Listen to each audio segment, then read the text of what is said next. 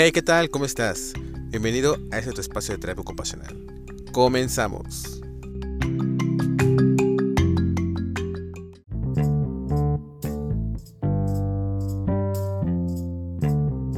Hey, ¿qué tal? Un gusto poder estar aquí con ustedes. Les agradezco su tiempo por darme este espacio. Y hoy ese podcast está centralizado en recordar un poco la experiencia que nosotros pudimos tener hace unos años, en mi caso hace 10 años, de como estudiante y como practicante. En este espacio hoy tenemos a una colega, su nombre es Jana Patricia Galicia Aguilar, tiene 21 años y es del Instituto Nacional de Rehabilitación, hoy en día INR. Y cuéntanos, Diana, un poco más acerca de, ti. Y pues bueno, eh, ahora te cedo los micrófonos. Hola a todos, qué gusto estar con ustedes. Muchas gracias por la invitación. Este, sí, es correcto. Ok, Diana, eh, cuéntame un poquito acerca de dónde está ubicada tu escuela, cómo se ingresa, cuántos años dura y si es muy complicado eh, ingresar a estudiar terapia ocupacional en el INR. Así es, yo estudié en la Escuela Superior de Rehabilitación, que se encuentra en la zona sur de la ciudad, en Periférico Sur y la Calzada Xochimilco. Em, tiene una duración de tres años, la licenciatura, y un año de servicio. O sea que son cuatro. Sí. Y se ingresa por medio de diferentes exámenes que se realizan eh, algún examen psicométrico, un examen psicológico, examen de conocimientos de inglés y una entrevista. Ok, oye, y en tu generación, ¿cuántos terapeutas ocupacionales son? Ocho. Ocho terapeutas. ¿Y cuántos hombres eh, existen en esa, en esa generación de tu escuela? Solamente existe uno. Somos siete mujeres. Oh my god. Pues sí, también mi, generación, uh, habíamos nada más dos hombres, terapeutas ocupacionales. Casi siempre la terapia ocupacional es como más de mujeres, o la población es mayorista en México. Eh, cabe mencionar que Diana es igual de aquí de la Ciudad de México. El INR está ubicada igual en la Ciudad de México, está ubicada en Portlalpan, ¿es correcto? Está en zona de hospitales. Y pues bueno, Diana, eh, ya contextualizando un poquito, ahora cuéntanos un poco acerca de de tu experiencia de ser, de vas a dejar de ser ya estudiante y vas a poner en práctica hoy en día tus conocimientos que adquiriste en estos tres años de, la universidad. Oye, pues qué genial se escucha todo lo que me estás diciendo ahorita. Y ahora, Diana, no sé si nos puedes recomendar a todo público, o más, es más, más que todo público, recomendarle a, a tus colegas, a los estudiantes, eh, qué deben de hacer o qué es lo que porque tú estás en el inter de dejar ser estudiante. Tú tienes más fresco, más que nada que hoy en día, lo que es estar estudiando, lo que es a lo mejor la materia aburrida, pero ahora tú estás enfrentando la otra parte, que es poner en práctica los conocimientos de las clases con los pacientes. Y entonces no sé qué recomendaciones puedes decirle hoy a, a igual a los estudiantes que nos estén escuchando.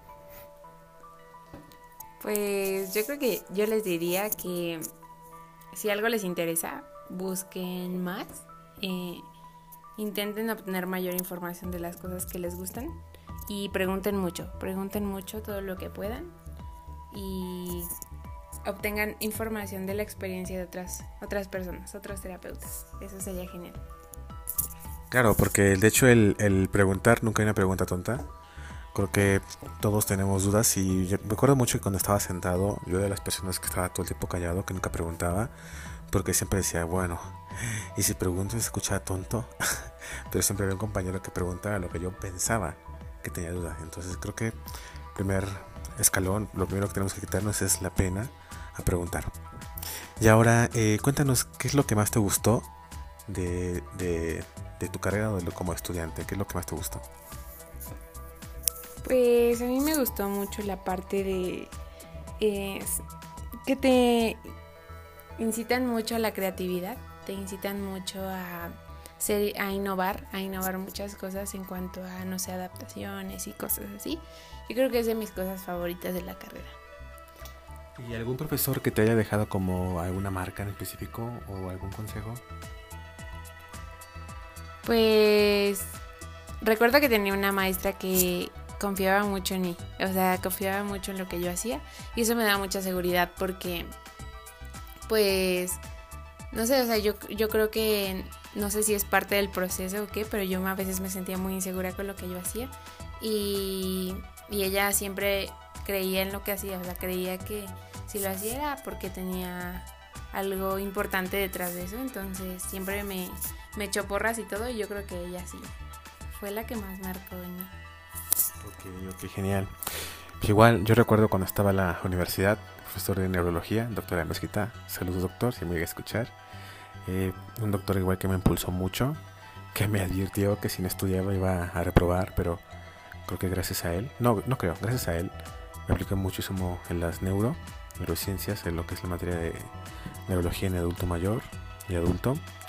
Y pues bueno, pues a razón de eso después tuve eh, la pasión por lo que es la neuro y de hecho me gusta mucho lo que es la mano, mano de neuro. Y ahora Diana, ¿qué es lo que no te gustó de ser estudiante de la ciudad de rehabilitación o en general de, de ser estudiante? Pues yo, yo creo que ahí pondría el hecho de que, como les comenté hace un rato, a veces no tenemos tantas herramientas como de identidad profesional y entonces muchas veces sufrimos bullying en la escuela de parte de otros compañeros porque pues hacen menos a la terapia ocupacional y creo que muchas veces nosotros no tenemos la información o la manera en la cual podamos defendernos para pues para poner en alto lo que es la terapia ocupacional.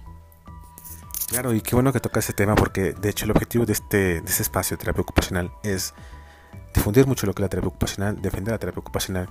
Y esos espacios, en este caso tú que eres estudiante, a punto de ser licenciada, es confiar y que tú lo que, lo que estás haciendo es, es, es correcto, o sea, independientemente de lo que sea bien o mal, creo que es el proceso de, darle seguridad a, a, los colegas, en este caso a los estudiantes.